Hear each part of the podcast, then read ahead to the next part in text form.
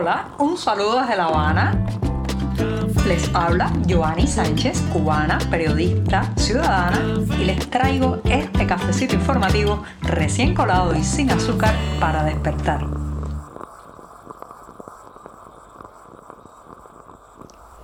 Seguimos viviendo jornadas soleadas pero muy muy frescas aquí en la capital cubana, como la de este viernes, un viernes que tengo muchísimas noticias que contarles porque además es el resumen de la semana informativa que he compartido junto a ustedes como desde hace más de cinco años. Tengo el café preparado, servido, todavía está caliente para darme este sorbito del 23 de febrero de 2024 y seguir entonces comentando los temas principales de hoy. Así que voy con este buchito mañanero.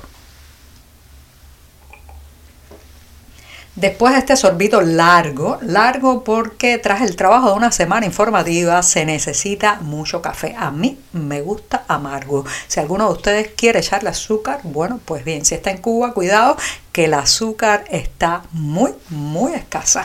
Entonces les comento que justamente sobre Cuba quiero hablar y los puntos nodales, las marcas, las huellas, las heridas, también las cicatrices de la historia nacional que podrían hacerse cuando se mira hacia atrás en los últimos años. Y claro, muchos de ustedes señalarán que uno de esos puntos de inflexión es sin duda el 11 de julio de 2021, las protestas populares que sacudieron este país aquel momento, el hecho eh, que implicó a más personas en más puntos de la geografía nacional en toda nuestra historia.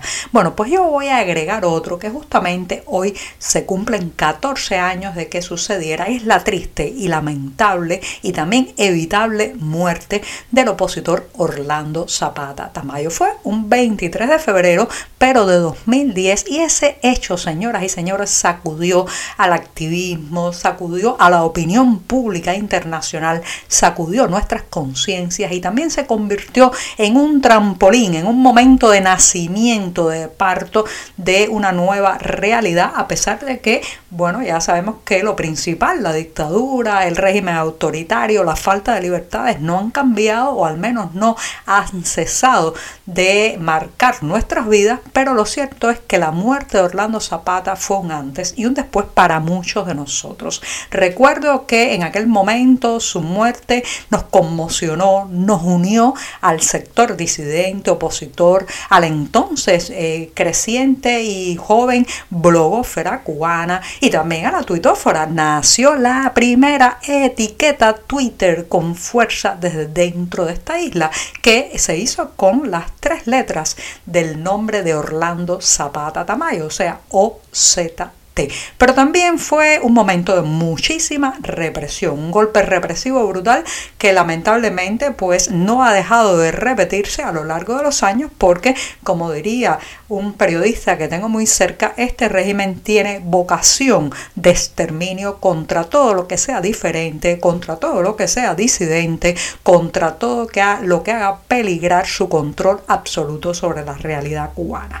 Entonces, aquel momento trágico de la muerte muerte de un hombre, un hombre que se entrega, deja de comer por 86 días, es además castigado por sus carceleros que le retiran el agua, esa entrega, ese sacrificio, esa inmolación, hay que decirlo así, fue una inmolación, eh, todavía hoy, todavía hoy está eh, generando ejemplos y también rindiendo frutos. Sé que hay muchas personas que han nacido después o han entrado al mundo virtual, al periodismo, al reporte sobre la realidad cubana y no conocen quizás los detalles pero déjenme decirles que fueron eh, jornadas de una emoción, de un sentir, de una confluencia, de un latir juntos, los disidentes, los periodistas independientes, los familiares de Orlando Zapata Tamayo, que todavía hoy cuando lo recuerdo, no solamente me emociono, sino que me da nueva energía para seguir mi trabajo. Mi trabajo como reportera, que es lo que sé hacer.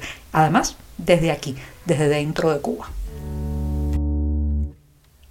En ese diccionario de términos torcidos y palabras inventadas muchas veces que ha cosechado el castrismo a lo largo de seis décadas, sus neologismos oficialistas, sus maneras de decir que nada tienen que ver con la soltura de la lengua, con la espontaneidad y mucho menos, señoras y señores, con la belleza oral de poder expresarse de manera diáfana, clara, que todo el mundo lo entienda. Bueno, pues hay muchos de esos eh, de esos términos, esas palabras oficialistas que se usan a diestra y siniestra para catalogar los problemas que tenemos. Por ejemplo, se echa mano del, término afectado para decir cuando algo no está funcionando o eh, una eh, minusvalía de algún tipo de servicio. Por ejemplo, si usted se llega por el restaurante de la calle Mercaderes número 208, esto se llama La Imprenta es un lugar hermoso que tiene su historia porque trata de rescatar pues la vieja infraestructura de una imprenta banera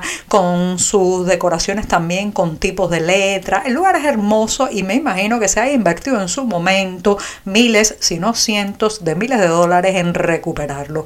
Pero eso sí, es estatal, la gestión es estatal y ustedes saben cómo estará aquello. Imagínense que los turistas llegan, piden algo, un entrante, la camarera sale y dice, ah, el pan está afectado. Después deciden pedir un pescado, una langosta, unos camarones, todos estos viajeros extranjeros que llegan a la isla y que van a pagar algunos en dólares, otros quizás en pesos cubanos, piden un plato de mariscos, sale otra vez la empleada y dice, ay, lo siento, la langosta está afectada. Señor mío, ¿qué es estar afectado? Que no la pescaron a tiempo, que no tiene refrigeración para guardarla, que se echó a perder, que no tienen cómo cocinarla, que el horno no está funcionando, que la sartén se rompió. ¿Qué significa afectado? Afectado, señoras y señores, es ese saco enorme donde la ineficiencia del Estado mete cualquier cosa. En fin de cuentas, este sistema está afectado, muy afectado Thank you.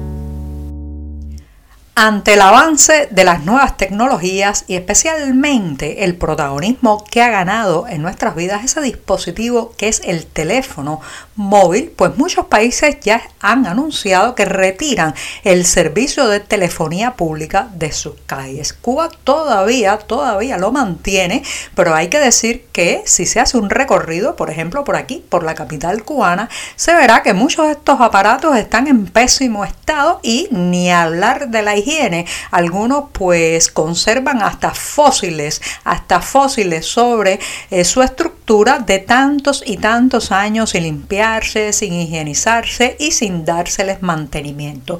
Pero ahí están y todavía hay gente que lo usa. Una galería con fotos de estos aparatos que hemos publicado eh, ayer jueves en el diario 14 y medio muestra el estado eh, de estos teléfonos públicos y también que algunas personas, aunque escasas, los siguen usando porque no tienen la capacidad de financiar la telefonía móvil, que en esta isla, señoras y señores, es carísima, absolutamente eh, los precios desproporcionados en relación con el salario y para colmo el servicio es malo, los cortes son frecuentes, una de cada tres llamadas que al menos yo hago termina eh, pues respondiendo una grabación que dice el número que usted llama está apagado o fuera del área de cobertura y la mayoría de las veces no es que el cliente destinatario de mi llamada tenga su dispositivo apagado, sino, sino la cobertura que es pésima en esta isla. Bueno, pues en esta galería de fotos de los teléfonos públicos que quedan, además de la suciedad,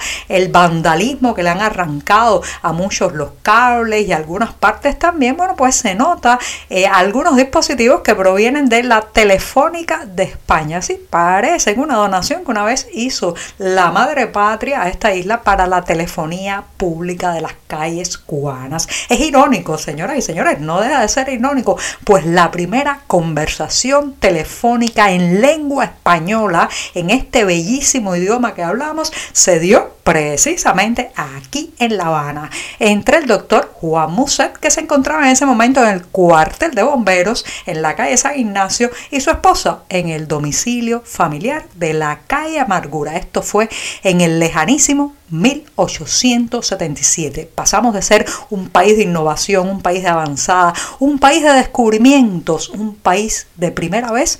Allá ustedes saben dónde estamos.